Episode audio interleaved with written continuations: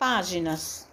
Mas a sabedoria que vem do alto é, primeiramente, pura, depois pacífica, moderada, tratável, cheia de misericórdia e de bons frutos, sem parcialidade e sem hipocrisia. Tiago, capítulo 3, versículo 17. Toda página escrita tem alma e o crente necessita auscultar-lhe a natureza.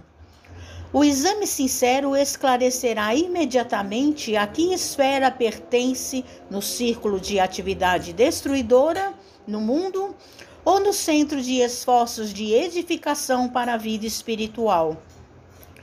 Primeiramente, o leitor amigo da verdade e do bem analisar-lhe-á as linhas para ajuizar a pureza do seu conteúdo compreendendo que se as suas expressões foram nascidas de fontes superiores, aí encontrará os sinais inequívocos da paz, da moderação, da afabilidade fraternal, da compreensão amorosa e dos bons frutos, enfim.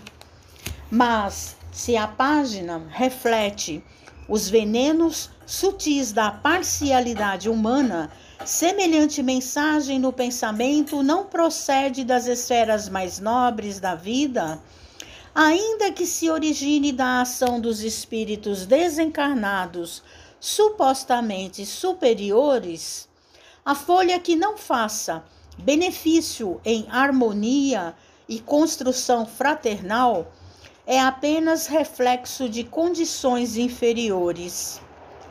Examina, pois, as páginas de teu contato com o pensamento alheio diariamente e faze companhia àquelas que te desejam elevação.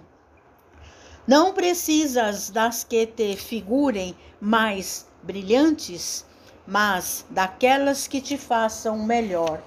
Mensagem de Emmanuel no livro Pão Nosso, Psicografia de Francisco Cândido Xavier.